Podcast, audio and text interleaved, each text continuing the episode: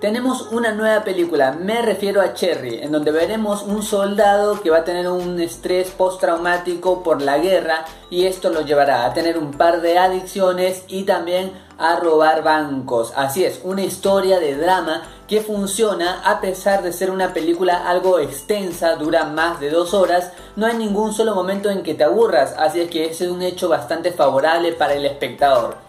Por allí la primera parte sí tiende un poco a ser un poco lenta en algunas escenas, pero eso al menos no disgusta del todo. Y el final también me pareció algo muy apresurado que todo cierra muy conveniente para la trama.